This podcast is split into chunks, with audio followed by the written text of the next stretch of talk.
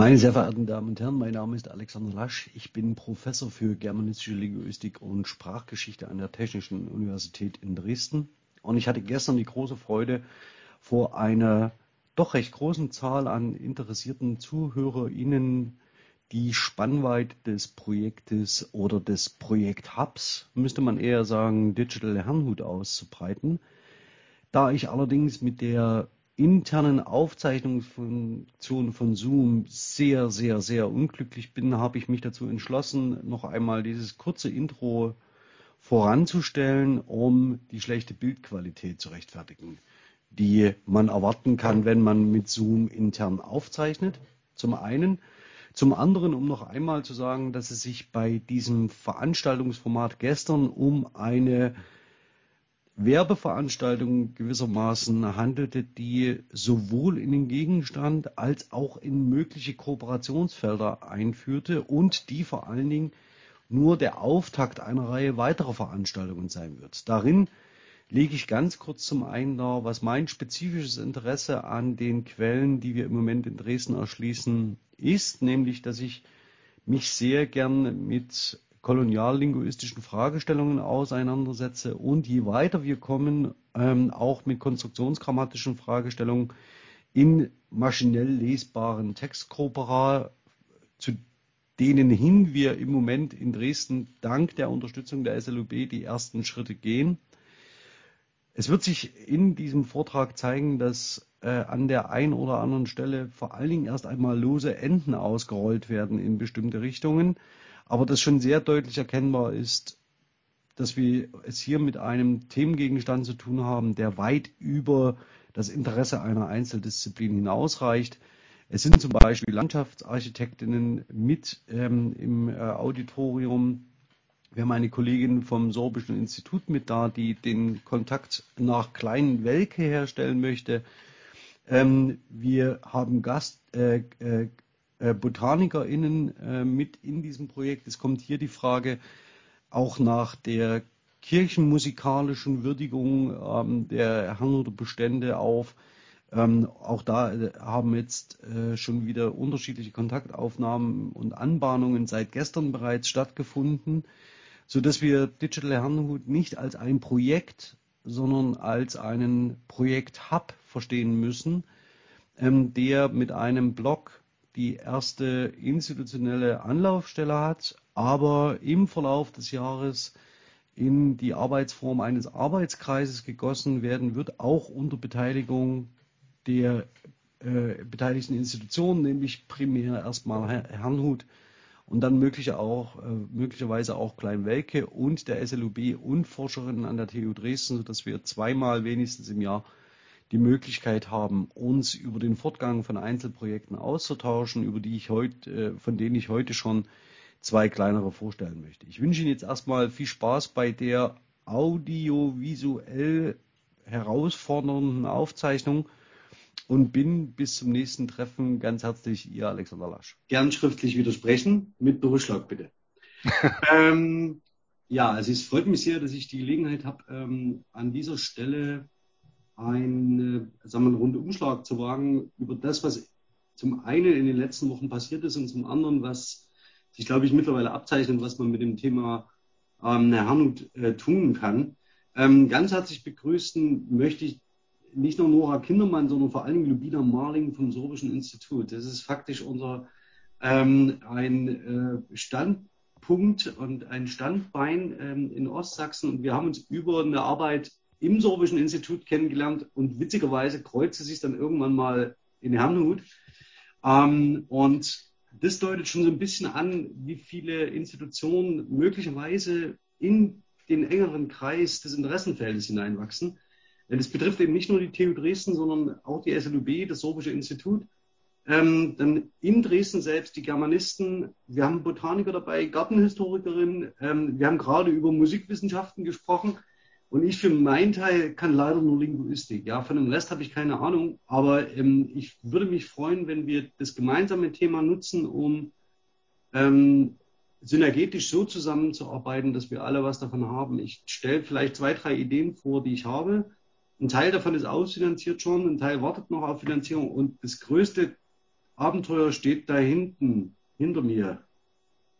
Das ist eine 3D-Kamera, mit der man virtuell ähm, 3D-Räume äh, anlegen kann. Und meine Idee wäre, dass wir äh, virtuelle Exkursionen äh, organisieren und die ähm, räumlich ähm, an Herrnhut, Kleinwelke und an Niski binden. Aber dazu später. Okay, den Kurzüberblick Herrnhut, ähm, da müssten Sie mir mal bitte ein Zeichen geben, wenn das zu viel ist. Ich versuche es wirklich ganz, ganz kurz zu halten. Ähm, für die meisten, die Herrnhut kennen, dürfte das ähm, alles andere als interessant sein. Zwei, drei Schlaglichter sage ich vielleicht trotzdem. Dann sage ich was zu meiner Motivation, was ich eigentlich will, was ich mit den Quellen, die wir erschließen, tun möchte. Ähm, da sind wir nämlich noch lange nicht und würde dann aber zwei aus zwei Perspektiven mal auf das Ganze schauen wollen. Das ganze Thema nämlich einmal eine lokale Perspektive, wo die sehr viel mit Erschließungen zu tun hat, ähm, sehr viel mit Arbeit vor Ort ähm, und auch eine bürgerwissenschaftliche Komponente hat ähm, oder haben kann, was ich mir sehr wünschen würde. Und das zweite, äh, den zweiten Fokus, den ich legen möchte, ist der auf internationalen Kooperationen. Ähm, und da gibt es jetzt schon zwei ähm, und es wird noch mehr geben. Ähm, und die brauchen wir unbedingt, ähm, weil ich einen Text will. Den will ich haben. Und der liegt im Moment als Manuskript in äh, Bethlehem, Pennsylvania. Und das ist eine onondagogische Grammatik Deutsch, Deutsch onondagogisch, sieben Bände mit Lexi, acht Bände mit Lexikon. Und die ist von Zeisberger geschrieben und liegt im Original in Bethlehem und die haben wir nicht. In Bethlehem spricht aber niemand Deutsch, also bleibt sie da auch liegen. Also das heißt, ähm, das ist so ein bisschen, diesen Text hätte ich gern und ich sage Ihnen auch, wie ich daran komme. Okay, aber ähm, vielleicht ganz kurz zum Kurzüberblick. Worum geht es schlussendlich? Ähm, sehen hier vom, ähm, vom Hutberg aus gesehen auf, auf Herrenhut, Vorsicht, den, den Gottesacker. Ich glaube, ich zeig, zeig's mal. Kann man meinen Mauszeiger sehen? Geht es? Ja. ja. Ich glaube, das hier, eines der Gräber, die man hier sieht, ist von, von Spangenberg im Übrigen. Ähm, aber das zum Thema virtuelle äh, Exkursion, ja. Also das könnte man durchaus sich ähm, anschauen, genau wo er liegt. Aber ähm, was ist Herrnhut? Herrnhut ist eine pietistische Ausgründung Anfang des 18. Jahrhunderts. Ähm, als Gründungsdatum gilt üb üblicherweise der 13. August 1727 und das bedeutet, wenn Sie, wenn Sie gut mitrechnen, dass wir auf das 300-jährige Jubiläum zustoßen. Herrnhut macht das nicht so, dass sie ein Jubiläumsjahr feiern, sondern die machen das so einfach mehrere Jahre hintereinander weg. Ja. Im November ist eine große Fachtagung. Wenn alles gut läuft, ist bis dahin der Kirchensaal saniert. Und das bedeutet, das wird der Aufschlagpunkt sein für Juan, äh, Kai Michael Würzner und mich, dass wir das, was wir in Dresden mit den Quellen machen, in Herrnhut vorstellen. Und wir sind ein bisschen aufgeregt, weil das natürlich auf der einen Seite bedeuten kann, äh, dass man sagt, ja, das hatten wir uns anders vorgestellt. Ähm, herzlichen Dank äh, für Ihr Interesse. Ähm, oder aber es ermöglicht uns, ähm, mit Herrn weiterzuarbeiten und ich glaube, ein sehr interessantes Projekt direkt vor, den, vor der Tür Dresdens äh, umzusetzen. Das, was mich eigentlich die meiste Zeit umtreibt, ist nicht das, was Nora Kindermann umtreibt. Nora Kindermann ist eine Gartenhistorikerin. Die kümmert sich zum Beispiel um die Anlage von Gärten, ja, ähm, oder ähm, ich weiß nicht, die äh, Botanik ist halt, glaube ich, nicht da. Ähm, welche Pflanzen mitgebracht worden sind aus dem Rest der Welt nach Herrnhut. Ja, das sind so Möglichkeiten. Mich interessiert, äh, was passierte, als man missionierte und von außen auf die Welt schaut. Das heißt, den Blick, den man, den die HerrnhuterInnen einnehmen, wenn sie außerhalb von Europa sind. Ähm, das soll's, äh, ist im Wesentlichen der Punkt. 1731 äh, geht das Ganze los von Herrnhut aus, aus verschiedenen Gründen. Ähm, und man läuft los ohne Ahnung. Also man hat, weiß nicht, auf was man sich einlässt. Äh, hat kein Geld. Ja, und ist eigentlich nur, ähm, hat eine Idee davon, dass man irgendwas tun will. Ähm, das ganze wahnwitzige Projekt, ähm, das wirklich wahnwitzig ist, ähm, wenn man sich die ersten Texte anschaut, und sehr wagemutig, ähm, geht im Wesentlichen auf, die, auf eine zentrale Idee von Zinzendorf zurück, dass er sagt, wir müssen ähm, unsere äh, Theologie, ausgearbeitete Theologie überall in der Welt äh, verbreiten. Er hat ein unglaubliches Sendungsbewusstsein und ist eine der charismatischsten Figuren Anfang des 18. Jahrhunderts, wenn man sich so in den religiös erweckten Kreisen bewegt. Ja, also sehr farbenfroh, manchmal ein bisschen übers Ziel hinaus. Ähm, man würde heute sagen, es ist ein, ähm, ein Teilzeit-Wahnsinniger, der auch den ganzen Tag nur durchschreibt. Ja, also das heißt Thema Lieder ähm, und also sagen wir mal so, er hat, steht zu Recht im Mittelpunkt dieser einer, äh, charismatischen Bewegung.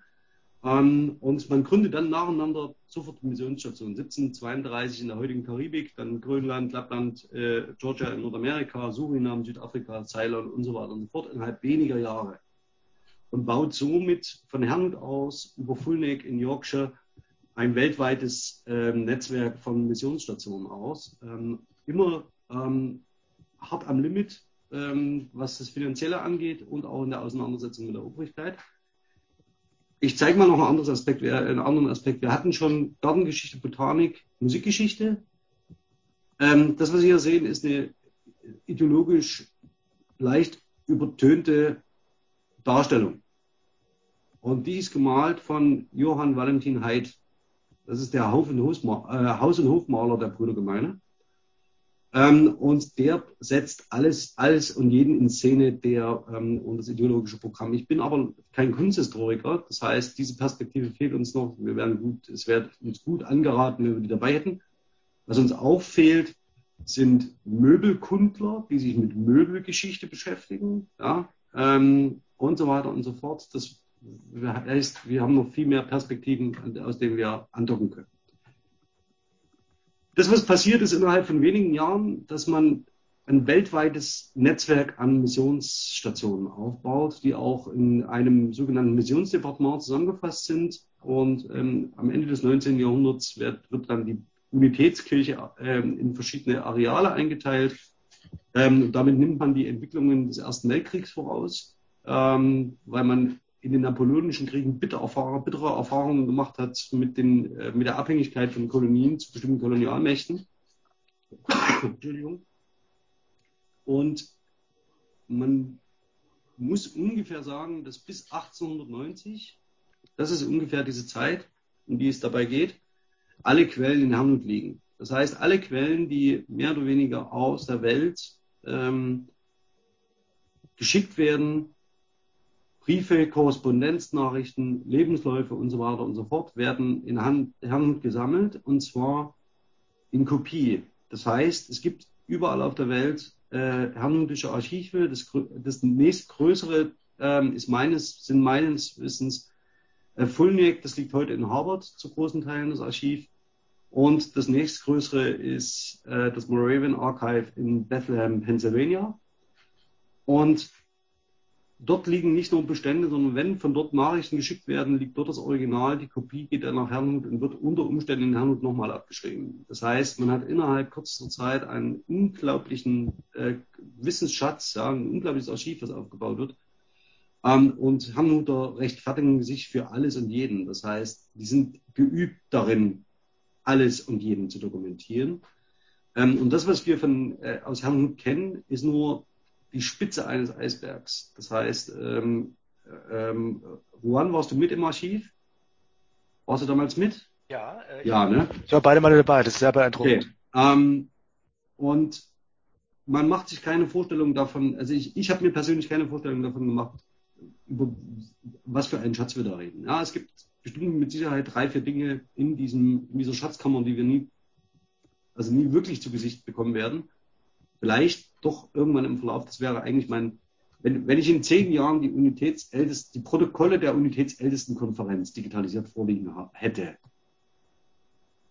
dann würde ich mich freuen. Also wenn wir so weit kommen, ähm, dass uns Herrn so vertraut, dass wir keine, keine, ihre Daten nicht ähm, äh, zu fragwürdigen Zwecken einsetzen, da würde ich sagen, das wäre, das ist so das Ziel die Akten der Unitätsältestenkonferenz. Das sind rot eingebundene Bände, in der jede Entscheidung, jede Entscheidung sauber dokumentiert, ausdokumentiert ist. Äh, und zwar, vielleicht haben Sie schon mal von der Institution des Loses gehört. Also das heißt, es, gibt so die Tageslosungen, ähm, die sind handelischen Ursprungs. Und die bestehen im Wesentlichen, das Los besteht darin, dass man in anderen Regionen heißt es das sogenannte Bibelstechen, dass man also Zitate aus der Bibel sticht also herauslost und dieses Los steht für den Willen Jesu Christi. Also das heißt, das unmittelbare Gotteswille Ähm, und mit dem Los wird zum Beispiel werden weitreichende Entscheidungen getroffen bis an, bis an den Anfang und Mitte des 19. Jahrhunderts. Zum Beispiel, soll ich in die Mission? Ja, nein.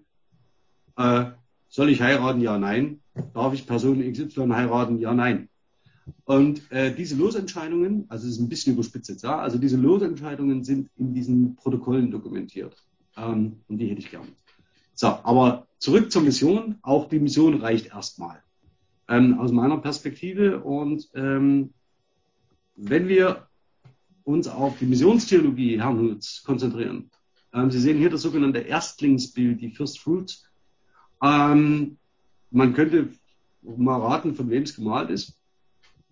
Ähm, ist eine der zentralen ähm, äh, Darstellungen, die, glaube ich, die Missionstheologie äh, der Herrnhuter gut fasst. Also die Herrnhuter sind christozentrisch ausgerichtet. Also das, die Trinität haben sie, glaube ich, notgedrungen, das heißt notgedrungen, aber um in der Confessio Augustana zu bleiben, anerkannt. Ähm, aber schlussendlich bleibt es eine christozentrische ähm, Glaubensgemeinschaft. Ähm, und Sie sehen schon, ähm, das, was hier dargestellt wird, der, das Hinweisen auf die Seidenhunde ähm, Jesu Christi treibt nicht nur einige Blüten in Hand, sondern ist auch Ausdruck der sogenannten Prädestination, das heißt der Gnadenwahl. Wer zur Herrn- oder Brudergemeinde gehört, ist schon im Diesseits und Voraussetzung dafür ist, dass sie am Abendmahl teilnehmen dürfen. Ähm, und wenn sie das, wenn sie das tun, dann sind sie schon im Diesseits des Jenseits sicher.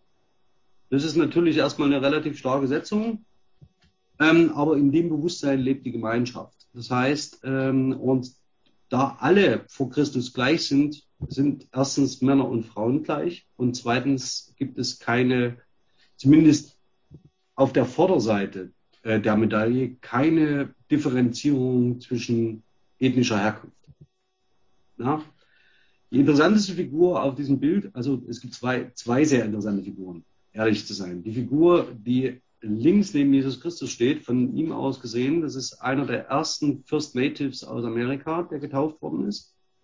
Und weiter unten sehen Sie Rebecca Potten.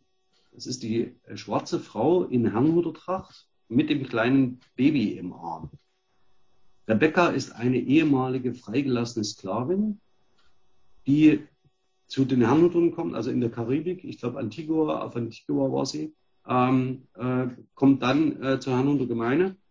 Man erkennt sie daran, dass sie die als verheiratete Frau trägt sie das blaue Halsband, das blaue Band um die Haube mit Schleife. Und der Mann, der zu ihr schaut, ist Samuel, nicht äh, Samuel Lieberkühn, nein, ist ihr Ehemann, ist ein Südafrikaner. Und ähm, die äh, beiden haben auch eine eigene Plantage ähm, in der Karibik und verbringen ihren Lebensabend in Herrnhut. Ohne, es gibt natürlich dann um diese Geschichte um Rebecca Potten gibt es noch ähm, tausend andere Dinge.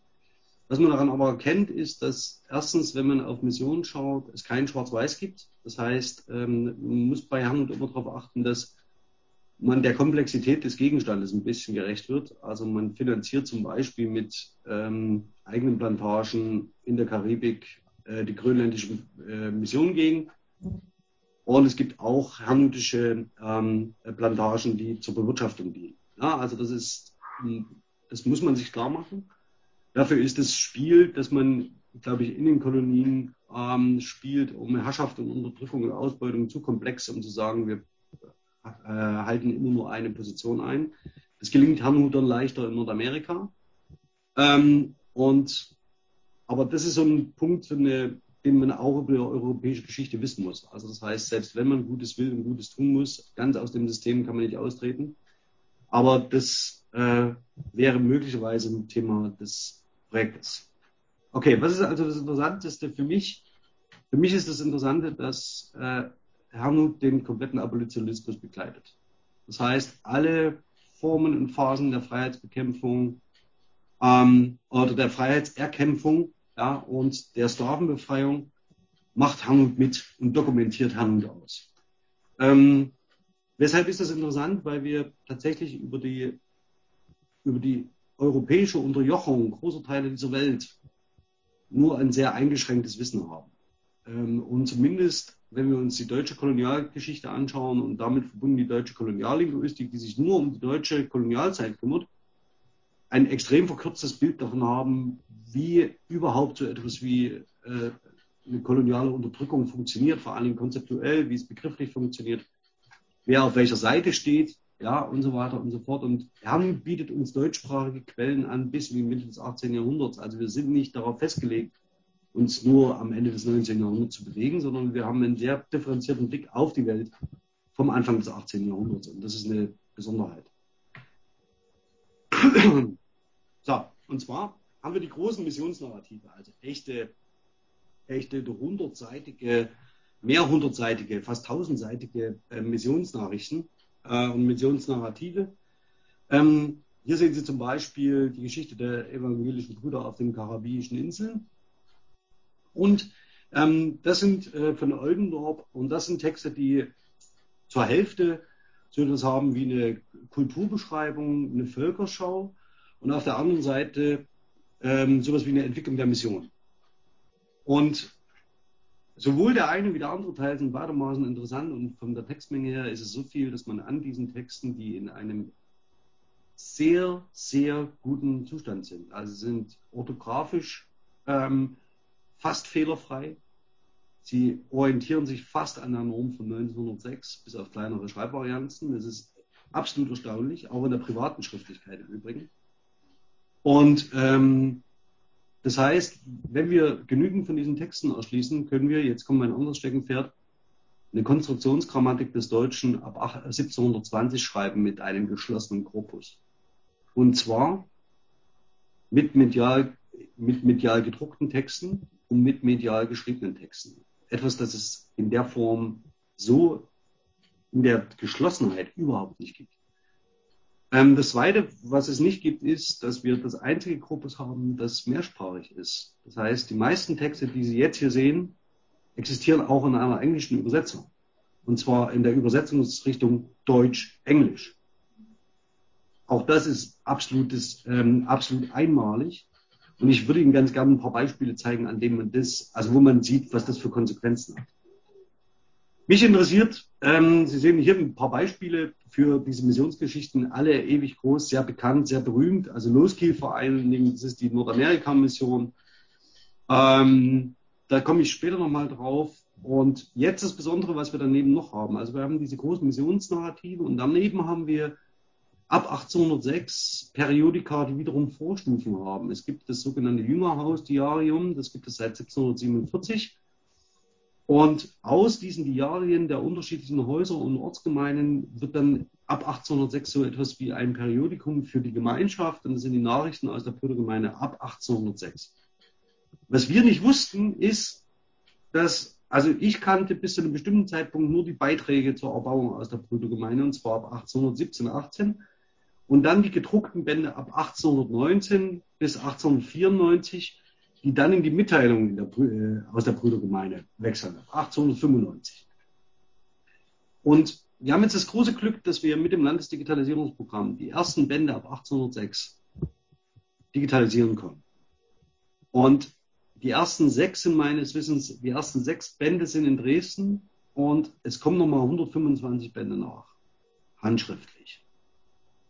Wer von Ihnen sich mit Mediengeschichte auseinandersetzt, kann da mal einen Blick drauf werfen, denn innerhalb dieser Zeit ist es so, wir wissen noch nicht genau, welche Auszüge ab 1819 in die gedruckten Texte gegangen sind. Das heißt, wir haben da Doppeljahrgänge, in denen, oder wir haben Jahrgänge, in denen sowohl handschriftlich überliefert ist, als auch gedruckt wurde. Und erst ab ungefähr 1850 erscheint alles im Druck. Das heißt, man kann hier ein Periodikum im Entstehen beobachten, und zwar über 100 Jahre. Ähm, das ist äh, das eine. Das andere ist, die Nachrichten ab 1806, die unterscheiden sich von denen, die danach kommen. Die sind sehr programmatisch. Ähm, wir haben jetzt die ersten acht Briefe, das zeige ich Ihnen, die ersten acht Briefe eingelesen und äh, ich habe gedacht, naja, was soll da jetzt groß anders sein als an den Dingern als ab 1819? Ja, naja, tauchen ein paar Namen auf. Zeisberger, Luckenbach, Verbeek, Steiner, ähm, Latrobe, Loskiel. Und man geht so einmal durch den Kopf durch und merkt, das, was 1806 davor liegt, ist wahrscheinlich eine, ist ein Programmauftakt dieser Nachrichten. Das heißt, das ist das Hu is Hu der Herren- und der Brudergemeinde, die da durchgereicht wird, durch Briefe und Berichte und Beschreibungen. Großartig. Also das heißt, ähm, also da freue ich mich schon drauf. Da haben wir, da haben wir jetzt acht, äh, acht Dinge eingelesen, zeige ich Ihnen. Okay. Wenn wir über Konstruktionsgrammatik und Koloniallinguistik nachdenken, was mich interessiert ist, schlussendlich reicht unten der, der fettgedruckte Teil. Wie kommt, ähm, was, welcher Teil unseres europäischen Wissens kommt aus Herrnhut? Und welcher Teil von dem, was wir von der Welt wissen, ist durch herrenhutische Quellen vermittelt? Ich denke, dass äh, wir einen Bruchteil davon überhaupt nur kennen, ja, weil die Verbindungslinien nach Herrnhut immer entweder über eine englische Übersetzung unterbrochen sind oder über ein Manuskript, das wir nicht kennen. Ähm, und das Interessante ist an Herrnhut, dass die Gemeinschaft ideologisch so stabil ist, dass sie einen relativ unverfälschten Blick, ich weiß, Vorsicht, Quellenlage und so weiter und Interpretation, aber einen relativ unverfälschten Blick auf die Menschen außerhalb der Gemeinschaft. Denn aus der Perspektive der Gemeinschaft ist es schlussendlich vollkommen egal, wer sie sind und wo sie hergelaufen kommen. Solange sie nicht am Abendmahl teilnehmen, sind sie eh verloren. Das heißt, es ist vollkommen egal, ob sie in Nordamerika sind oder in Hanhut. Ähm, wenn sie der nächste Nachbar sind, der nicht getauft ist, haben sie keine bessere Position gesellschaftlich als jemand der First Nations ähm, oder Native Americans äh, in Nordamerika. Ja, also vollkommen egal. Und diese Position erlaubt es den Herrnhutern relativ unverstellt und unverstört auf die, äh, Blick, auf die Welt zu blicken und das zu dokumentieren. Das macht die Quellen so wertvoll für eine äh, Mentalitätsgeschichte. Koloniallinguistik nur für den Fall, dass Sie sich dafür interessieren, ist ein spezieller Zweig innerhalb der Linguistik. Die Slides gebe ich nachher noch zur Verfügung. Ähm, bindet im Wesentlichen an Foucault an. Und da geht es vor allen Dingen um den Machtbegriff. Ja, also das heißt, wie wird Macht durchgesetzt und umgesetzt und so weiter und so fort. Wer ist unterdrückt, wer äh, wählt aus, wer schränkt Handlung ein. Und das liegt in Kolonialgebieten, kann man das irgendwie sehr gut anbringen. So, Jetzt zu dem äh, historischen Punkt, auf den ich hinaus will, also ich persönlich, der mich interessiert. Ähm, und zwar Nordamerika. Anfang des oder äh, in der zweiten Hälfte des 18. Jahrhunderts ähm, sieht im Wesentlichen noch so aus, dass äh, gerade mal die Ostküste irgendwie besiedelt ist europäisch. Es gibt zwei, drei Kolonien. Und 1776 die, die Unabhängigkeitserklärung der Vereinigten Staaten ähm, im Vorfeld und im Nachfeld kriegerische Auseinandersetzungen mit den ehemaligen Kolonialmächten. Also ein ziemliches Durcheinander. Ähm, der Punkt ist, dass in dieser ähm, Zeit Herrnhuterinnen die ganze Zeit präsent sind, und zwar mit dem Schwerpunkt äh, in äh, Pennsylvania. Und äh, dann später, ähm, nachdem die verschiedenen Nationen, indianische Nationen nach Westen vertrieben werden, gehen einzelne Herrenhuter mit ihm mit, also dann für Station für Station, zunächst Ohio ähm, und dann auch noch weiter nach Westen. Also, ähm, und das, was die Herrenhuter beschreiben, klingt in den Texten leider nach Genozid. Ja, das muss man ganz ehrlich so sagen. Es gibt den sogenannten Vater Tränen, das ist die Vertreibung der Cherokee. Ähm, und das ist um die 1830er. Und das sind ähm, Texte, die einen sehr nachdenklich werden lassen über das Bild, ähm, das man von Europa aus auf Nordamerika hat äh, um diese Zeit. Ist politisch extrem relevant, weil zu dem Gründungs, zu dem, äh, zu dem zu der freiheitlichen Idee der Unabhängigkeit, die wir feiern, ja, also die Geburtsstunde der Demokratie in einer westlichen Vorbild, gehört eine Gründungsbrutalität, die ihresgleichen sucht. Und es ist das eine nicht ohne das andere zu bekommen. Das ist interessant. Und wenn Sie sich jetzt vielleicht die letzten Tage zurückerinnerten an die Erstürmung des Kapitols unter Trump, fragen Sie sich mal, wer das gewesen ist. Also, aber ich sage Ihnen, sage Ihnen nachher vielleicht, wer das gewesen ist. Es waren nämlich die Amerikaner. Und diese Amerikaner tauchen auch bereits in den Texten Luskiel auf. Okay. Ähm, Zeisberger hatte ich schon erwähnt. Zeisberger, den werde ich auch nachher nochmal erwähnen. Ist eine der, eine der zentralen ähm, Missionarsfiguren in Nordamerika. Hier historiografierend, äh, historisierend dargestellt. Äh, natürlich, wie man das erwartet aus einer europäischen Perspektive, die First Nations mit Federschmuck.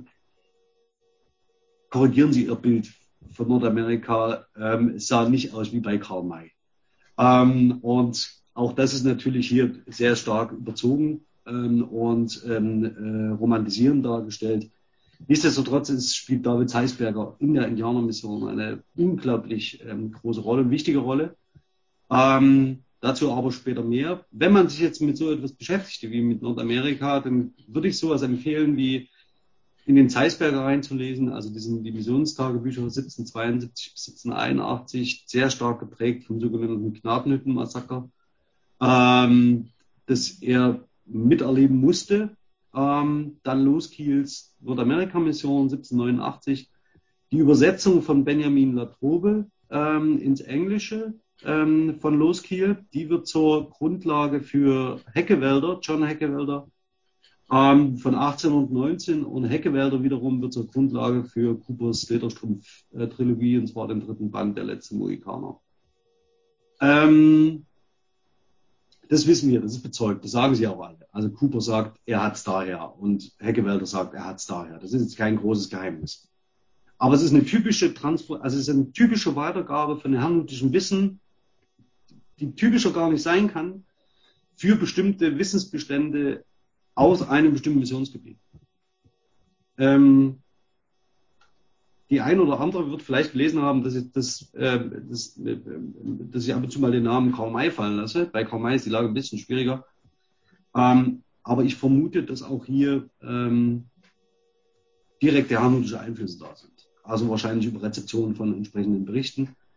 Ähm, eventuell in der Gefängnismission. Ja, also das heißt, also das heißt innere Mission vor Ort ähm, ist durchaus vorstellbar, ist aber eigentlich nicht mein Interesse, nämlich nur als Anker, um andere Leute anzulocken.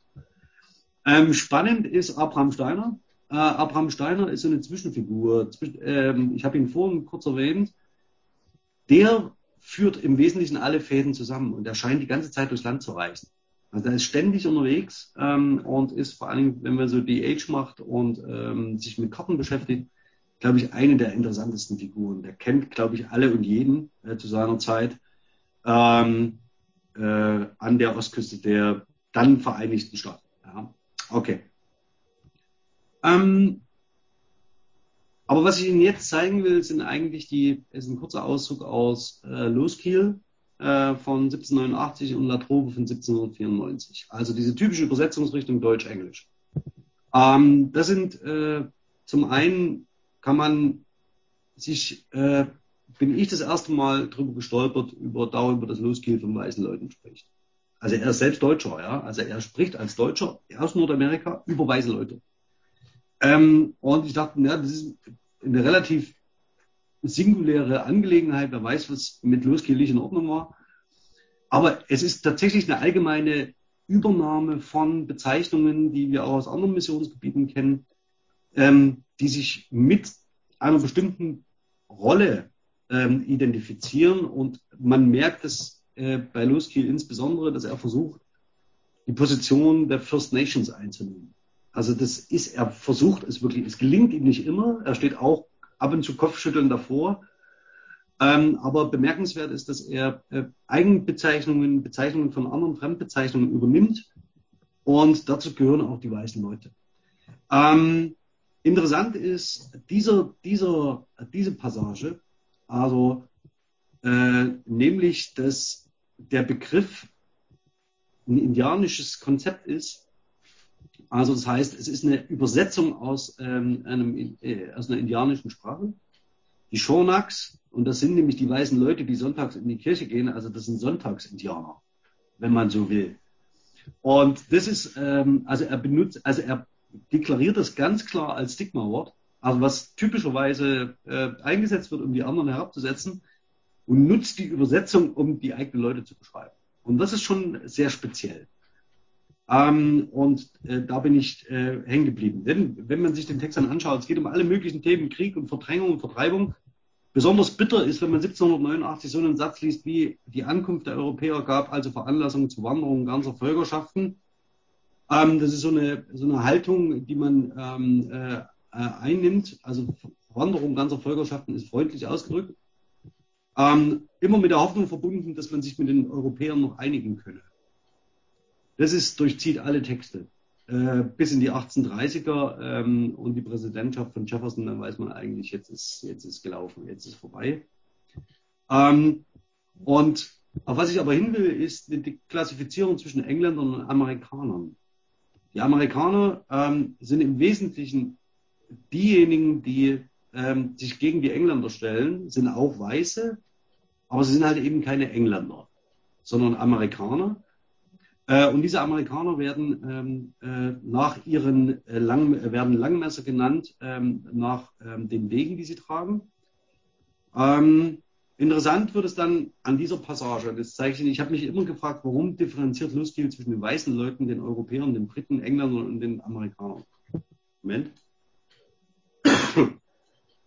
Da geht es nämlich um diese Stelle. Da geht es um diese Stelle und das ist das schon erwähnte Knabenhüttenmassaker, das hier geschildert wird, ähm, das auch Zeisberger dokumentiert.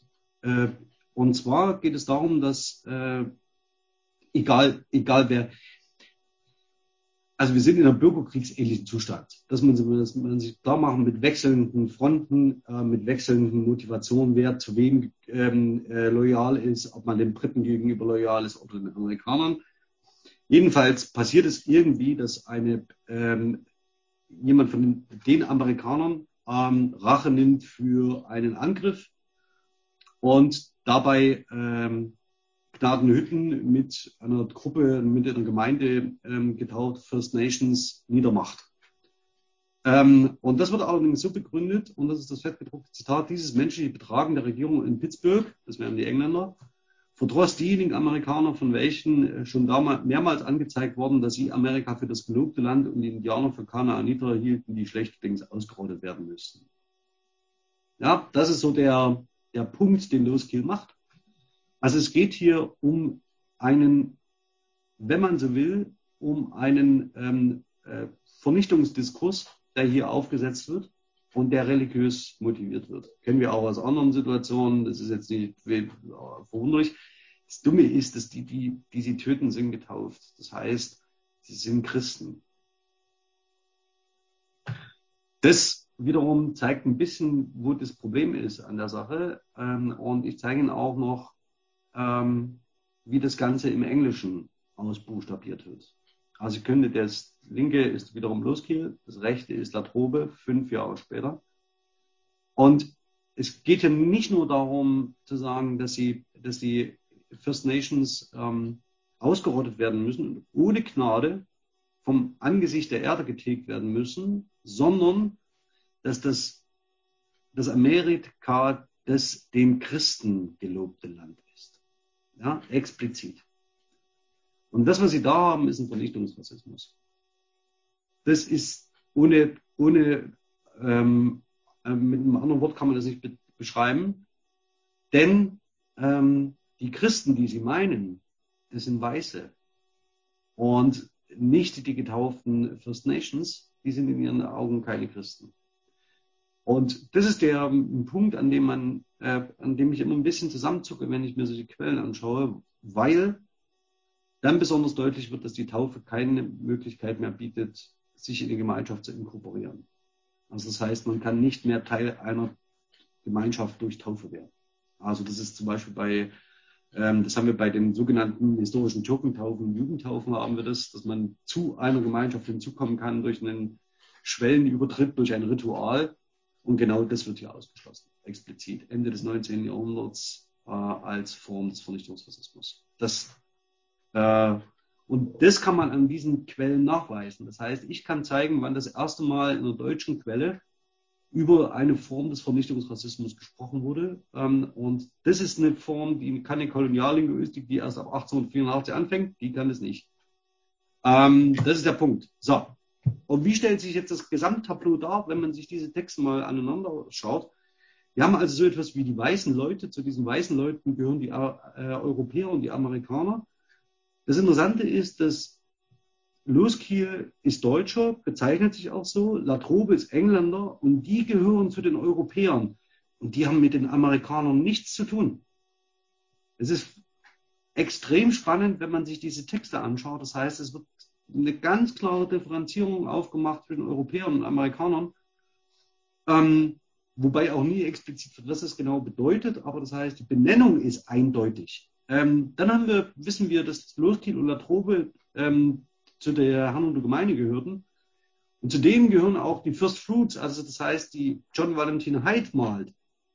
Ähm, und die wiederum haben eine sehr viel stärkere Verbindung zu den First Nations, ähm, die wir als Indianer ja, bezeichnen. Also das heißt, das ist ein Tableau, das der Loskiel aufbaut.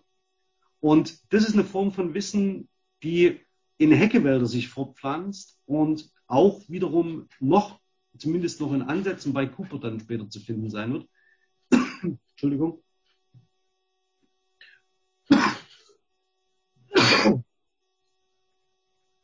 Und zum Beispiel solche Narrative wie die vom edlen Wilden äh, befördert. Ja, also das heißt, das sind ähm, alles Aspekte, die man hier beobachten kann. Moment, Willi. Das ist erstmal meine Motivation. Was ich will, ist, dass ich genau solche Schaltstellen finde, so eine Scharniere über ein Wissen, das in der Welt liegt und von dem wir äh, noch nicht zurückgespiegelt bekommen. Konstruktionsgrammatisch wird es dann interessant, wenn ich sage, legt mir die Texte mal alle bitte nebeneinander und ich schaue mir Deutsch, deutschen und englischen Konstruktionswandel über 150 Jahre an. Ja, das ist, und da halt sehe ich jetzt schon Dinge, die ich äh, gerne untersuchen möchte. Also so wie äh, eine sehr häufige Tun-Periphrase noch. Ähm, das hat ein bisschen damit zu tun, dass das Grammatik nicht so überformt ist. Aber ich will Sie jetzt mit Grammatik nicht langweilen. Wenn Sie sich für Grammatik interessieren, fragen Sie mich einfach. Jetzt komme ich mal zu dem Thema, was, was müssen wir lokal machen, damit wir so arbeiten können? Also das heißt, dass wir über Erschließung und über die Bürgerwissenschaften reden. Ähm, ich würde das ganz gern an einem Beispiel machen, nämlich den Nachrichten aus der Brüdergemeinde. Wenn wir über lokal reden, dann müssen wir uns klar machen, dass wir in Dresden sitzen. Hier ist Bautzen, da ist Kleinwelke, äh, hier ist Herrnhut und hier ist Niesky. Das heißt, wir haben drei zentrale Orte, ähm, die mit diesem Netzwerk sich beschäftigen oder die im Zentrum dieses Netzwerks stehen, direkt vor der Haustür. Das unterscheidet uns im Übrigen vom Rest der Welt. Und noch eine zweite Kompetenz unterscheidet uns vom Rest der Welt. Wir können nicht Deutsch. Das heißt, wenn die ganzen Texte, die alle Deutsch vorliegen, können wir mit einer relativ sicheren Basiskompetenz lesen und verstehen. Das ist für Menschen in Bethlehem, Pennsylvania anders. Oder in Göteborg. Ja, das heißt, die sitzen zwar vor den Manuskripten, ähm, können sie auch herrlich digitalisieren, aber sehr, sehr schlecht lesen und verstehen. Die, dies, den Punkt haben wir schon mal auf unserer Seite. Also wir haben, es ist alles vor der Tür, plus ähm, wir können die Quellen lesen. Das ist äh, wirklich ein großer Vorteil. Warum sind Kleinwelke und Niesky interessant? Herrnhut hatte ich ja schon gesagt. Herrnhut, da liegt das zentrale Archiv, ist Geburtsort für alles. Da, da, wenn wir da, wenn wir irgendwas wollen von Herrnhut, müssen wir dorthin. Ja, das ist die, da steht die Post. Okay, Kleinwelke. Was ist Kleinwelke? Kleinwelke ist ähm, zunächst ähm, Ab 1751 haben wir Herrnhuter in Kleinwelke und ab 1778 eine Knaben- und Mädchenanstalt, die bis 1942 existiert. Und was ist Kleinwelke? Das Internat für Missionskinder. Ähm, was Sie wissen müssen ist, wenn Sie in die Mission gehen oder in die Mission verheiratet werden ähm, und dort Kinder bekommen, schicken Sie die Kinder in der Regel zwischen dem fünften und achten Lebensjahr zurück nach Herrnhut oder nach Kleinwelke zur Ausbildung, damit sie dort was lernen. Ähm, sicherlich mit zwischenmenschlichen unermesslichen Leid. Also ich weiß nicht, wer von Ihnen eigene Kinder hat und stellen sich vor, Sie sitzen in Südafrika und schicken dann Ihren Erstgeborenen, Ihre Erstgeborene erstmal mit dem Schiff zurück nach Herrnhut. Nicht so richtig sicher, ob Sie sie nochmal wiedersehen. Also vor allen Dingen für Frauen ist die Welt damals nicht so einfach wie, ähm, äh, wie heute. Ähm, es gibt sehr viele Frauen, die verwitwete Missionare heiraten. Ähm, da wenn Sie die gesundheitlichen Bedingungen in Surinam und in äh, der Karibik und an der Moskitoküste in Nicaragua sind nicht so ideal, wenn Sie ein Kind gebären müssen. Das heißt, viele sterben unmittelbar nach der Geburt eines Kindes. Ähm, und dann reisen neue, äh, werden sie neu verheiratet. Ähm, äh, die Missionar. Okay, aber jedenfalls die Kinder kommen nach Kleinwelke und werden dort erzogen und alles, was ähm, mehr oder weniger äh, aus den äh, Missionsgebieten zurückkommt, mitkommt an Erfahrungen, geht in diesem Schmelztiegel zusammen. Es ist ein kleines, also wirklich ein kleines Internat, in dem alle das gemeinsame Schicksal teilen, nämlich ihre Eltern nicht mehr zu sehen, ähm, und wachsen dort gemeinsam auf. Mit allen Sprachen, die gesprochen werden, mit allen Geschichten, die erzählt werden aus der Welt. Und was passiert mit den Kindern? Die gehen meistens über das Pädagogium Niski zurück in die Mission. Ja, also es, hat ganz, es gibt ganz viele Berichte, äh, in denen man liest, dass äh, eine Mutter mit ihrer Tochter Anna zurück nach Hanut geht. Anna wird dann ausgebildet, ähm, geht dann ans Pädagogium und wird dann wieder nach Südafrika verheiratet. Also das heißt, weil sie halt die, die Erfahrung mitbringt, auch die Lebenserfahrung. Und es ist ein unglaublicher Durchlauferhitzer, der weltweite Netze spannt, ähm, die eigentlich nicht familiär organisiert sind. Also das muss man sich, glaube ich, immer mal wieder deutlich sagen, sondern das sind im wahrsten Sinne des Wortes Kosmopolitinnen, die bezogen werden. Also die permanent unterwegs sind.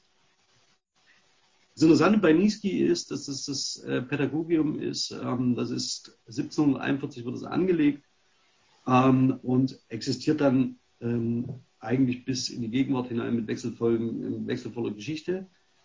Ähm, ist im Wesentlichen durch die Ideen von Comenius mitgeprägt, ähm, der zur Altenbrüderkirche gehörte ähm, und kann als wohl, das, wohl die modernste Schule gelten, die es in Europa gab. Warum? Weil alle Einflüsse aus der Welt, alles, was man mitbrachte, entweder in Kleinwelke hängen blieb oder in Niski. Und das schließt ein alle denkbaren Blumen, äh, Pflanzen, Samen, Sorten. Alle Formen von Sportgeräten, die irgendwann gebraucht worden sind, irgendwo. Ich gehe fest davon aus, dass Niski der erste Ort gewesen ist in Deutschland, in dem Fußball gespielt wurde. Ja, warum? Weil die Nähe zu Großbritannien extrem also da ist und man zwischen Fulneck und, und Herrn deutlich austauschte und in Niski wird die erste Turnhalle gebaut. Es gibt die ersten Baumpatenschaften. Also alles, was man sich so vorstellt, was so reformpädagogisch irgendwie relevant werden könnte, kann man erstmal an aller Stelle erstmal in Niski suchen.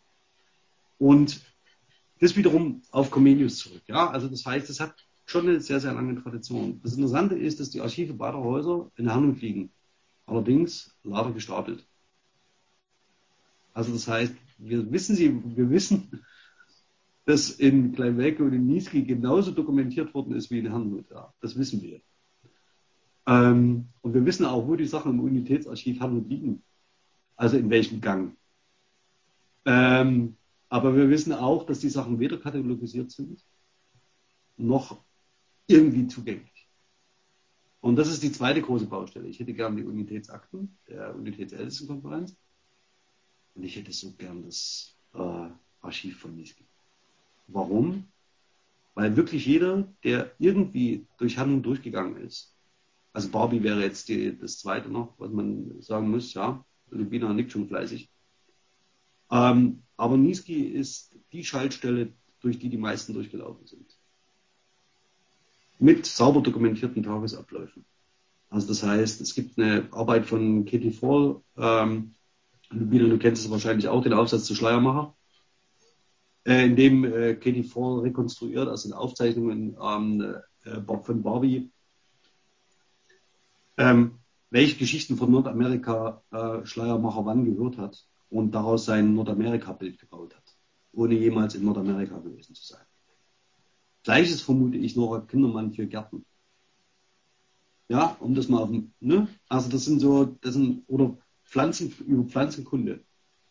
Das heißt, dass wir ein unglaubliches Wissen vor Ort haben, von dem wir eigentlich nicht so wirklich wissen, wo es herkommt. Und wenn man sich aber diese Orte anschaut, also dieses Nebeneinander von solchen zentralen, ähm, also von Herrnhut, Kleinwelke, Niski, wird sofort klar, da wird Wissen generiert in einer Qualität, dass es wohl nirgendwo anders zu dieser Zeit so gab. Okay. Was machen wir jetzt? Also wir müssen mit irgendwas mal anfangen. Ja, also kann ja immer staunend davor stehen und sagen, ja, ist alles großartig und wunderbar.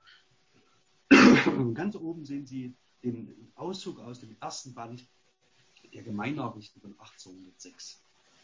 Und zwar aus einem äh, Briefe des Bruders David Zeisberger in Goschen am Muskingum an Bruder Gotthold Reichel in Salem vom 17. Mai 1805.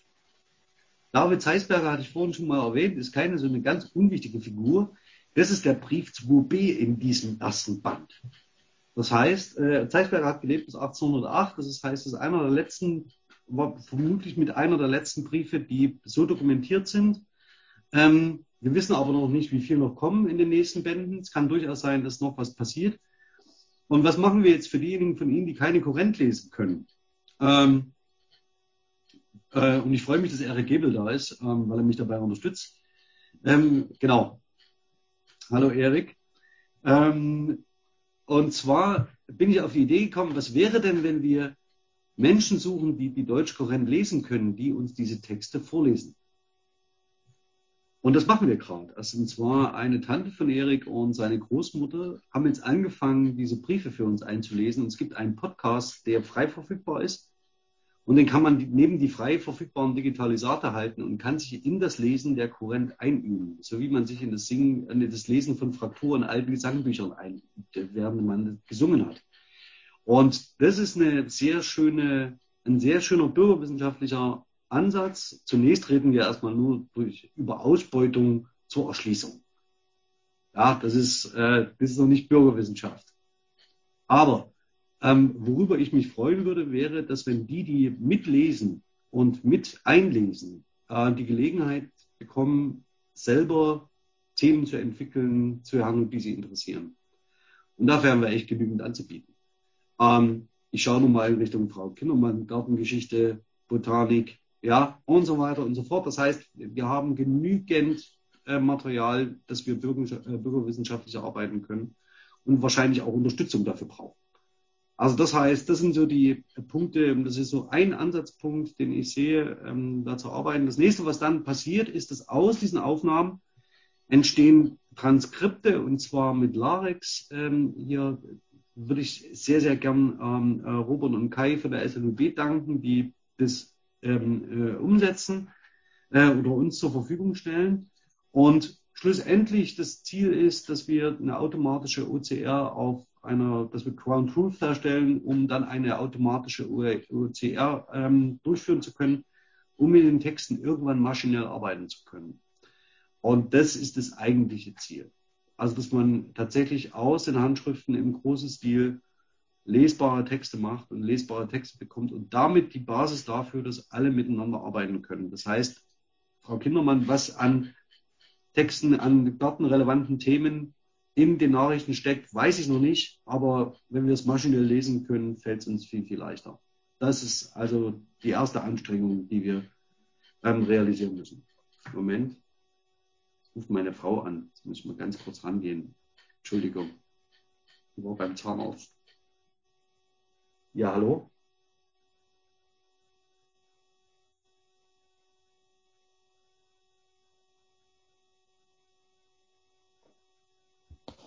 Ja, so ist es manchmal live.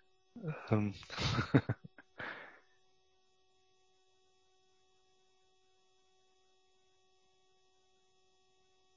So. Ähm, welches Mikro hatte ich nicht aus? Alle, oder? Okay, also sei es alle aus. Okay. Wir haben nur Hallo gehört, ja. Okay. Ähm, dann äh, ist es so, dass wir äh, von dieser Basis aus weiterarbeiten können und ich würde Ihnen ganz gern zeigen, wie wir das tun. Und zwar zwei, äh, würde ich Ihnen ganz gern zwei internationale Lehrkooperationen vorstellen, die auf das Material aufsetzen. Und zwar einfach einmal Mapping Moravian Meanings. Ähm, und da müssen, Lubina, da müssen wir drüber reden. Genau. Und das zweite, äh, Changing Languages and Colonization. Die TU Dresden mag Akronyme, deswegen haben wir diesen Titel gewählt. Ähm, und da geht es um die Sprachbegegnungen, die ähm, in den Kolonialgebieten sich beobachten lassen, mit entsprechenden Auswirkungen in die eine oder andere Richtung. Und das überspringe ich jetzt, das muss ich gar nicht interessieren, das geht in Richtung ähm, des Masters Digital Humanities. ganz zentral. Wir möchten gerne mit dem Moravian Archive in Bethlehem, Pennsylvania zusammenarbeiten.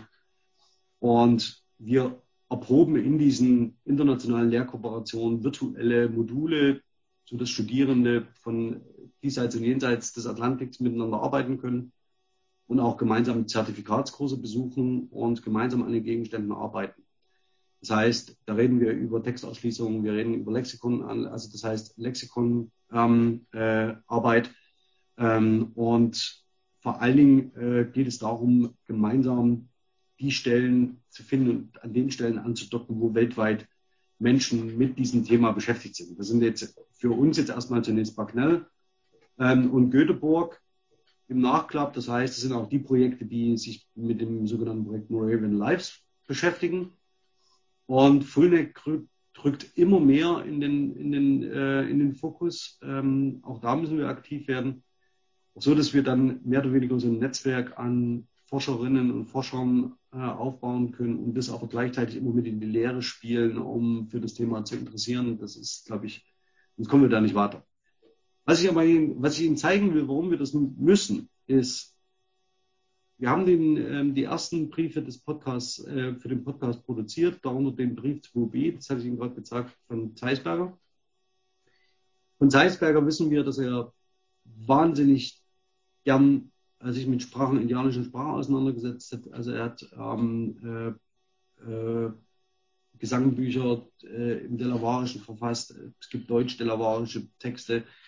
Äh, Evangelienharmonien, noch und nöcher, Reden, die übersetzt worden sind und so weiter und so fort. Alles für sich genommen absolut großartig.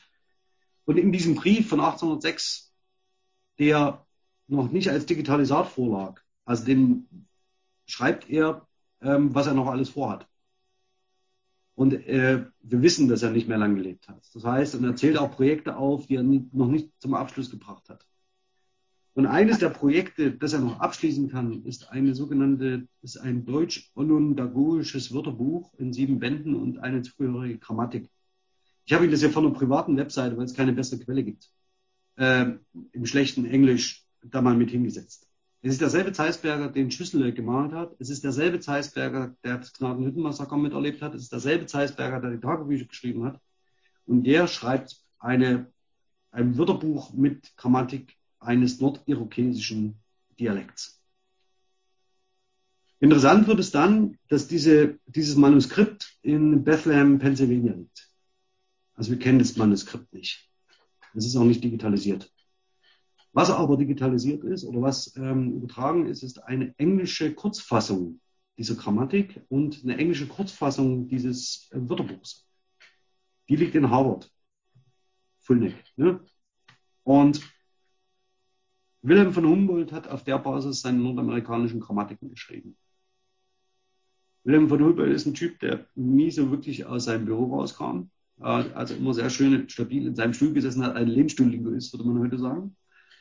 Im Gegensatz zu seinem Bruder Alexander. Alexander ist halt durch die Welt gefahren. Ähm, und beide stützen sich auf herrliche Quellen. Alexander vor allen Dingen für Südamerika, Wilhelm ähm, auf, konzentriert sich auf Nordamerika.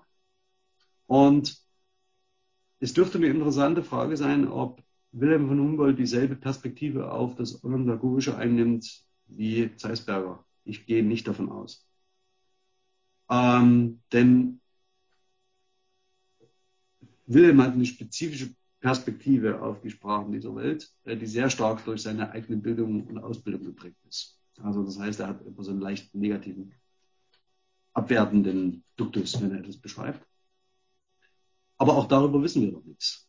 Also wir wissen nicht genau, wie und welche Spracheinschätzungen ähm, sich dort beobachten lassen. Und diese, dieses Wörterbuch und diese Grammatik würde ich gerne ins Zentrum dieses zweiten Projektes schieben. Denn es ist eines wohl wahr, die äh, Herren haben indigene Sprachen dokumentiert auf der einen Seite, auf der anderen Seite haben sie eine neue Verkehrssprache mitgebracht und damit die indigenen Sprachen ganz wesentlich verändert, äh, wenn nicht gerade dazu, ähm, äh, mit dazu beigetragen, dass äh, sie nicht mehr als Verkehrssprache verwendet äh, worden sind. Und wenn Sie wollen, schauen Sie mal auf Twitter nach Inuk Word of the Day.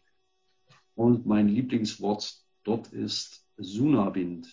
Ähm, und der Inuit, der in Labrador genau das vorstellt. Andreas Andresen heißt er. Äh, eigenwilliger Name für den Inuit. Ähm, hat, äh, wusste nicht, woher dieses Wort kommt. Ein Freund meint dann, es kommt aus Deutschland.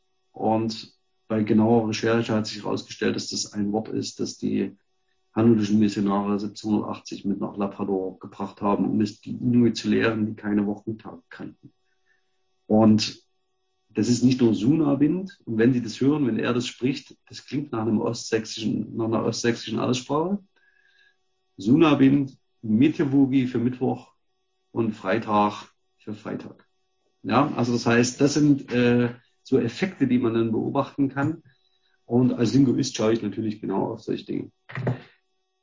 Gut, zum Ausblick. Wo geht die Reise hin? Dann sprechen wir. Ähm, ich hätte, was ich angefangen habe, ist ein Blog. Und in diesem Blog dokumentiere ich immer mal das eine und das andere, die eine Folge des Podcasts, dann äh, wieder mal einen Fortschritt bei, einem, bei der Handschriftenerschließung.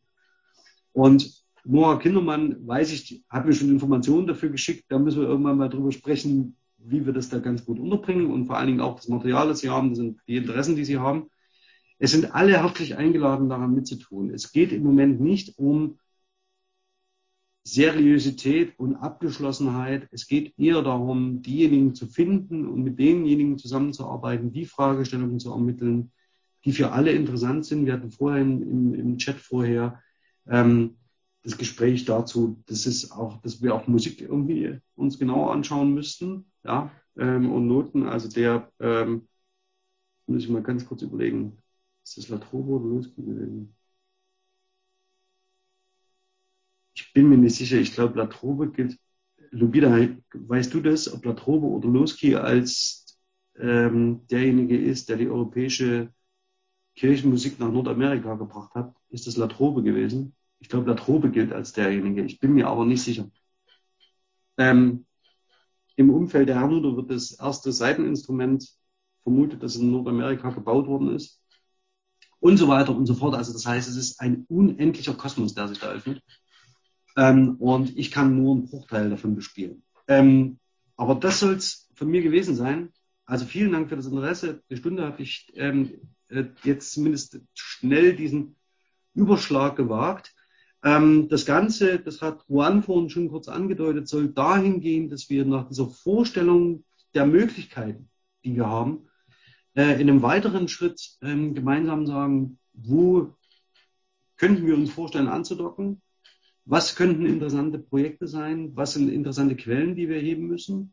Äh, bevor man sich jetzt, also wenn die ganz praktische Situation ist die, dass wenn man sich in Hamburg ans Regal stellt und sagt, wir machen jetzt mal die nächsten zehn Meter, ähm, ist man lang beschäftigt. Äh, möglicherweise gibt es intelligentere Zugriffe, wenn ihre Interessen dementsprechend sind. Das ist so der, das ist so der Punkt, auf den wir hin müssen. Aber bis dahin erstmal vielen Dank.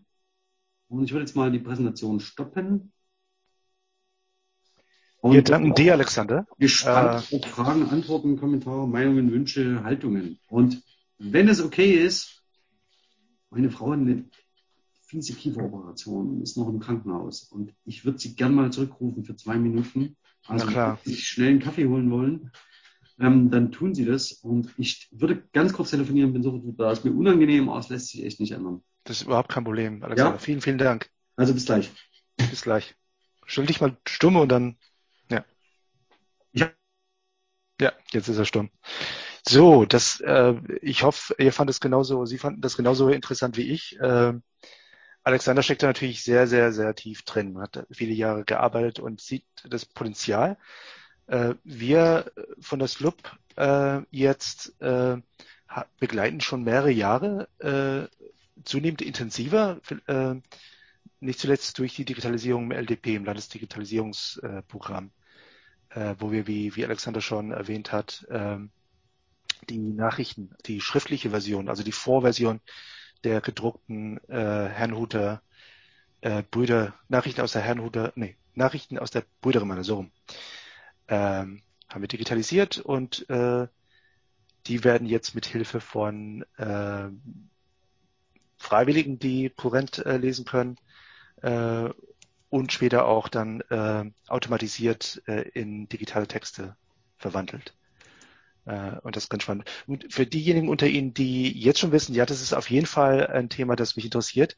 Ähm, Alexander Lasch hat es ja schon erwähnt, aber äh, am 8.6., äh, am 8. Juni, ähm, findet eben äh, Workshop, äh, ein Workshop statt, äh, zu gleicher Uhrzeit, am gleichen Wochentag.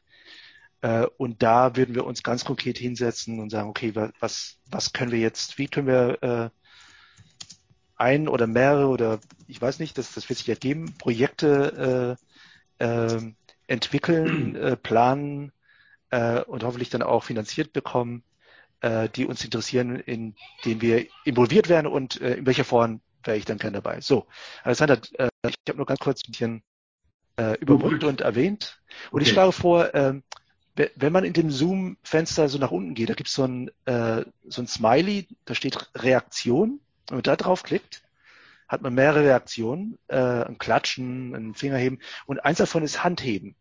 Und wenn Sie äh, was fragen oder kommentieren wollen, dann würde ich vorschlagen, äh, Sie tun das, dann sehen wir das im, im, äh, im ähm, Chat rechts und dann äh, können wir so das Wort erteilen. Das ist vielleicht am besten, ne? nicht, dass alle durcheinander sind äh, im Reden. Also einfach Hand heben, so wie ich das jetzt gemacht habe. Moment. Kommt es durch? Siehst nur du das? Sehen alle. Sehen alle, alles klar. Sehr schön. Gut.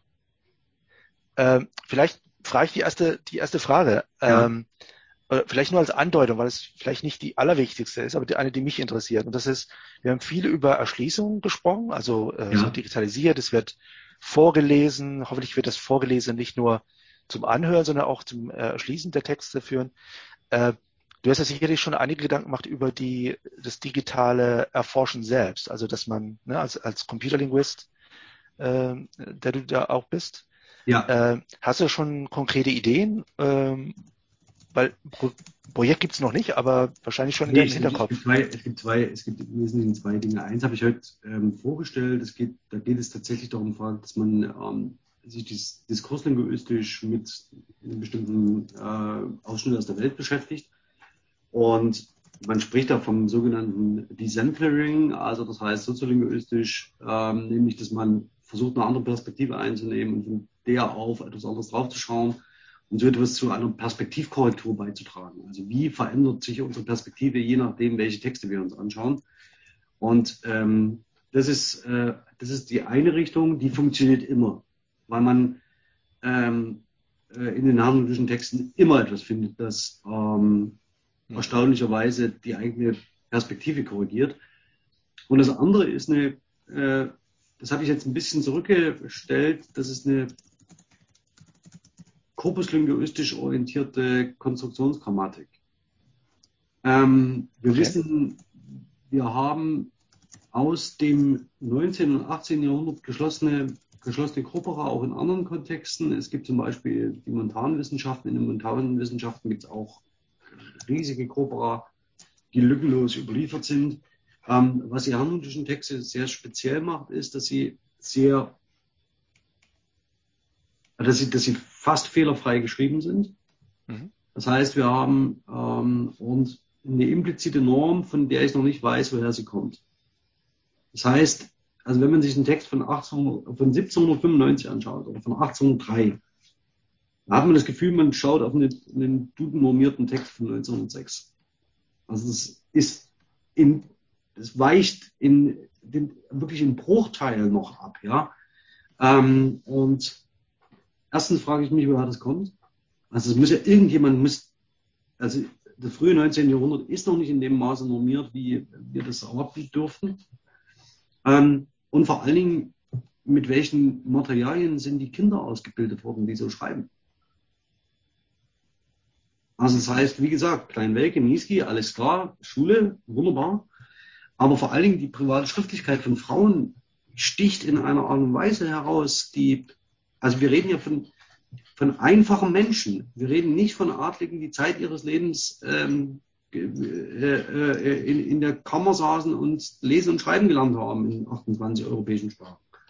Sondern wir reden von einfachen Menschen, ja, also ohne besonderen Bildungsabschluss, ohne besonderen Bildungshintergrund und ohne ähm, einen, äh, einen ähm, Bildungs, äh, bildungsaffinen Hintergrund meist.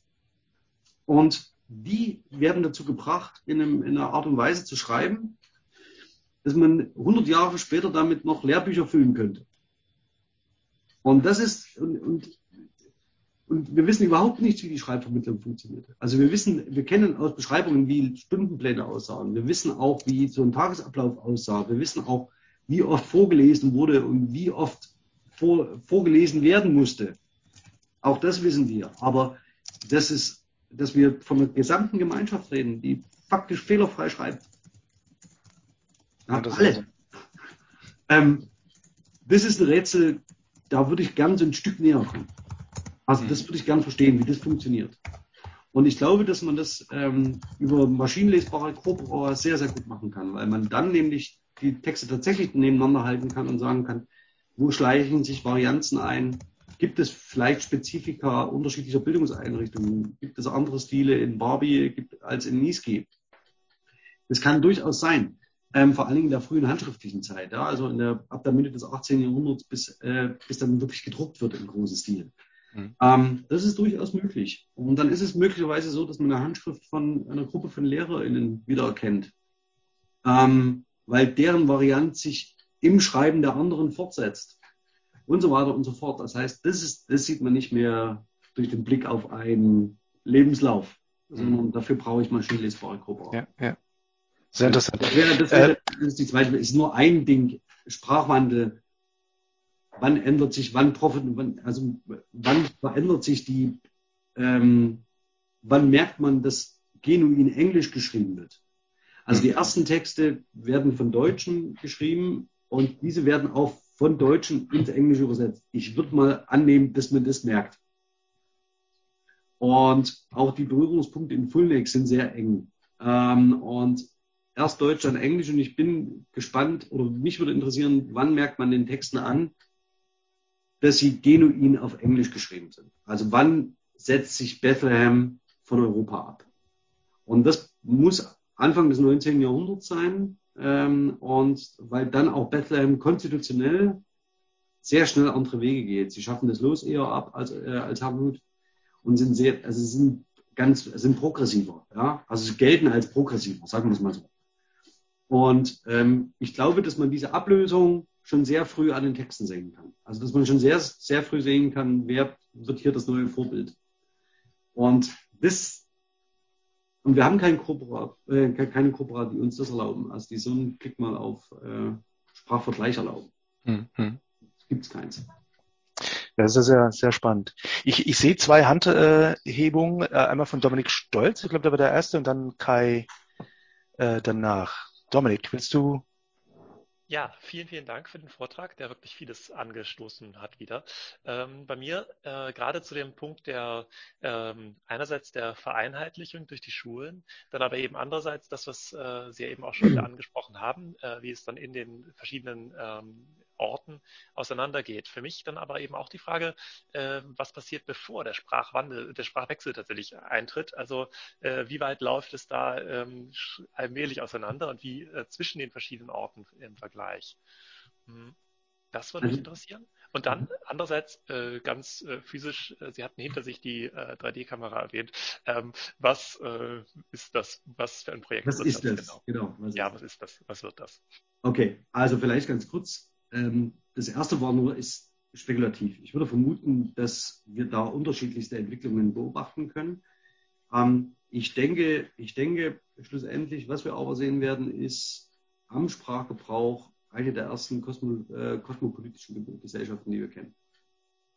Das heißt, die sich dadurch auszeichnen, dass sie nicht mehr in traditionellen Strukturen groß werden, werden sie in sowieso nie, sondern sie leben in Chören, ja, und zwar nach Lebensalter und nach Status, also ob sie ledig sind oder verheiratet sind. Äh, ich habe lange Zeit, äh, lange Jahre nicht verstanden, was, wo die Kinder sind. Ich immer weiß, die ledigen, die verheirateten Frauen leben da, die verheirateten Männer dort. Wo sind die Kinder? Ähm, und weil, weil ich nicht verstanden habe, dass jeder für sich lebt halt. Ja, in seiner zugehörigen Gruppe, bis man dann später im 19. Jahrhundert sagt, na gut, jetzt dürfen, können die Familien uns schon nochmal zusammenholen. Ähm, das ist zum einen, also wir haben da sowas wie eine äh, in Großbritannien, in den Vereinigten Staaten, die Kommunen werden dort als die ersten sozialistischen Kommunen überhaupt bezeichnet. Also, weil das Gleichheitsprinzip in jede Richtung durchschlägt. Ähm, das ist bemerkenswert. Und das Zweite ist, wenn es so eine etablierten Strukturen nicht gibt in der Gemeinschaft und sowieso alle permanent weltweit unterwegs sind, ähm, dann ist es so, dass wir eigentlich von so einer kosmopolitischen Gemeinschaft ausgehen müssen, die natürlich eine Varietät teilt, also die auf eine Art und Weise spricht und schreibt. Und das Interessante könnte aber sein, dass diese Ausbildungsstätten, also die ich gerade meinte, Barbie und Niski oder auch Kleinwelke, dennoch einen sehr starken Einfluss haben, der sich dann später auch noch beobachten lässt. Gerade weil die Gemeinschaft so sicher ist, dass sie keine Fehler macht, bin ich mir sicher, dass sie es macht.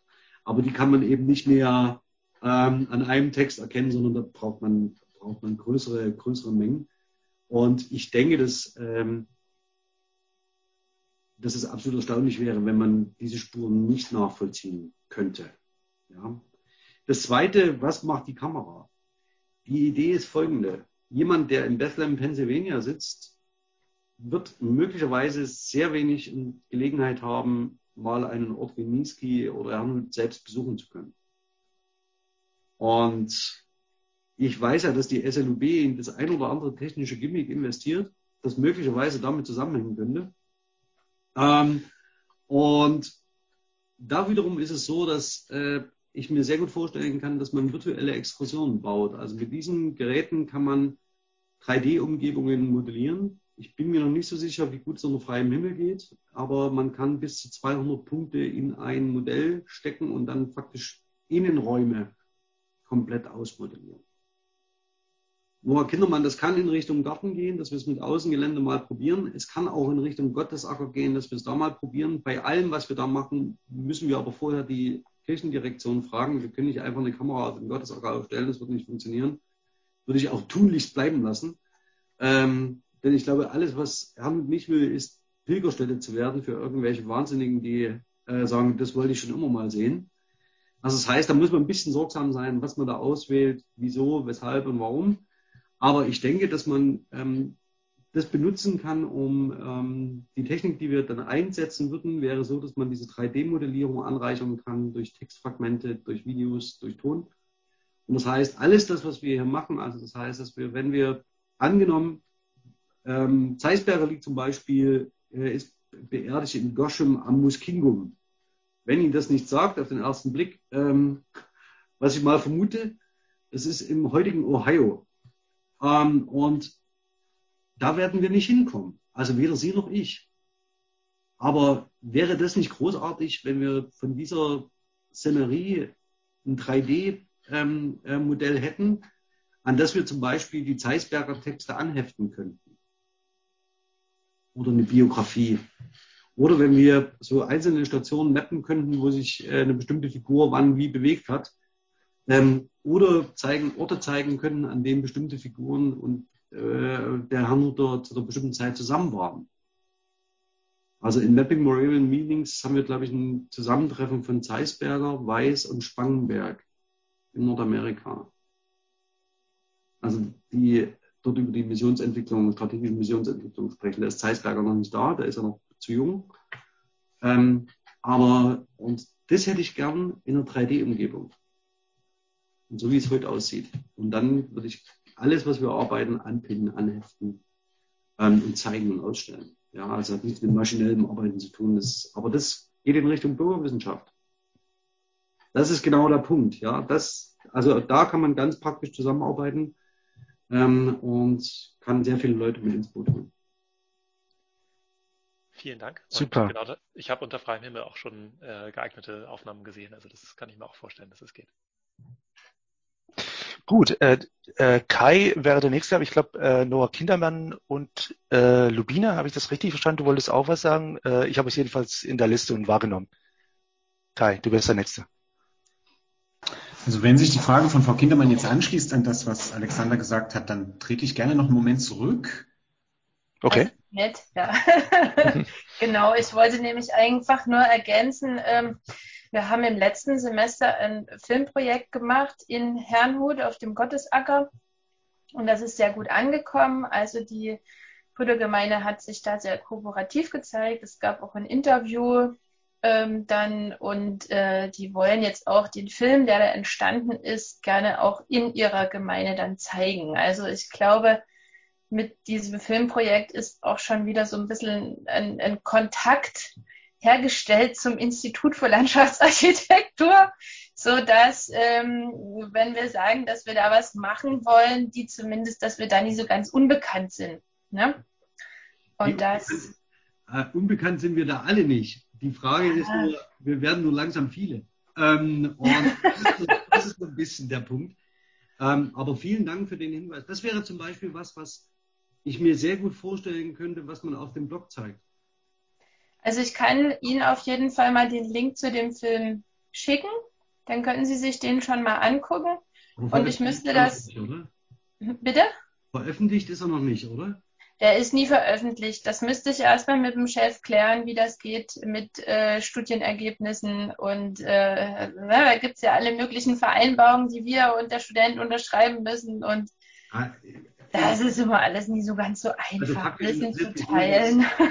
Nur, interessiert mich nur, dass Herrn dem zustimmt. Alles andere ist mir egal. Also Studierende ja. müssen, das, dann müssen sie klagen. Ich würde es Ihnen auf jeden Fall erstmal intern zukommen lassen, dann können Sie sich das mal angucken, Herr Lasch. Und ähm, wenn Sie denken, dass wir das ähm, veröffentlichen sollten, würde ich mich um den Rest kümmern. Ja, zumindest würde ich es ordentlich einbetten. Also das ja. habe ich gesagt, ähm, das ist so ein, ein Aspekt, der da dazu kommt, den wir brauchen. Ähm, und dann ergibt sich das meiste nach und nach von uns. Also meine Spezialinteressen, Konstruktionskammer, die muss echt niemand teilen. Das muss echt niemand interessieren, außer mich. Ja. Ähm, aber der Witz ist an der Sache, dass wir genau so eine Punkte identifizieren und ich würde ganz gerne die, die Koloniallinguistik oder die Kurslinguistik ins, als Hut in den Ring werfen, um zu sagen, das wäre das, was ich anbieten könnte für die gemeinsame äh, Bespielung des Themas. Und umso besser, wenn Sie dort schon einen Film gedreht haben, dann kann ich mit der Kamera leichter nach Herrnhut fahren. Ja? Das ist so der, das ist so der Witz. Wir waren sogar mit einer Drohne unterwegs. Nein, das ist ja unglaublich. Ja, cool, ne? also wir, müssen, wir, müssen bei, wir müssen ein bisschen aufpassen, dass wir Peter Vogt, also für alle, Peter Vogt ist so die zentrale Schlüsselfigur, wenn es um die Koordination des, der Kontakte nach außen geht. Ähm, und das dem ich überfordert auch das wäre, glaube ich, ist eine ganz wichtige Aufgabe hier in, diesem, in dieser Gruppe, dass man die Gemeinde, dass man die Aktivitäten gemeinsam koordiniert. Also dass man, ne, das ist total wichtig und dass man auch immer haben nur das Gefühl gibt, wir rennen, wir wirklich, wir wollen euch nicht in eurer Ruhe vor Ort stören. Das wollen wir wirklich nicht. Ne? ist so ein bisschen ambivalent, weil sie wünschen sich, dass jemand kommt und sich für Herrn und interessiert, aber es soll dann auch wieder nicht zu genau hingeguckt werden. Ja? Also das heißt, das ist so eine, und das kann ich auch sehr gut verstehen. Also das heißt, das hat eine, eine eigene Geschichte, aber das würde heute den Rahmen sprengen. Ähm, ja. Gut. Vielleicht nur so viel. Der Reiche, von dem in einem der Texte mal die Rede war, die leben heute noch. Die leben auch noch in Herrnhut. Das heißt, man hat immer so vor Familiengeschichte mit 300 Jahren Missionsgeschichte zusammen und das ist halt heikel. Manchmal. Genau. Danke. Äh, ich habe jetzt Kai äh, auf der Liste und äh, eventuell Lubina. Muss ich noch fragen? Okay, meine Frage richtet sich, äh, sage sag ich mal, an die Aktivitäten der vielen Institutionen, die du so nebenbei erwähnt hast, zum Beispiel da ne, äh, in, in Bethlehem und äh, ähm, wie, wie viel digitalisieren die und wie viel ist da schon digitalisiert und wie viel Arbeit können wir uns sparen, wenn wir mit denen in, äh, in einen konkreten Austausch gehen und versuchen, wirklich alles zusammenzuwerfen und ein, ein, ein großes, eine große Sammlung äh, zu bauen, die kooperativ von einer interessierten Gemeinschaft gepflegt wird. Das wäre eigentlich das, was ich mir am meisten wünschen würde. Also das wäre das, was ich mir am allermeisten wünschen würde, dass man da den Austausch sucht. Wenn man sich die Ressourcen in Bethlehem anschaut, ist es tatsächlich so, dass der Eindruck der ist, dass es an Geld fehlt. Also das heißt für die Digitalisierung und dass man tatsächlich äh, mit sehr konkreten Vorstellungen kommen muss. Ich war so frech, dem CTIO zu sagen, dass ich 50.000 Euro brauche. Wer er es hernimmt, ist mir egal. Und dass ich, weil ich da will ich keinen Antrag für schreiben. Ich will das gern machen. Ich würde gern, gern ähm, äh, zum Beispiel die Zeisberger Grammatik hätte ich gern digital. Und das kostet einfach Geld. Und ich will jetzt nicht 58 Forschungsanträge schreiben, um dann mir 37,50 Euro zusammen zu borgen, ja, um das irgendwie zu ermöglichen. Und dann sagt mir die, die äh, Dezernat 5, äh, naja, nach transatlantisch überweisen geht leider nicht.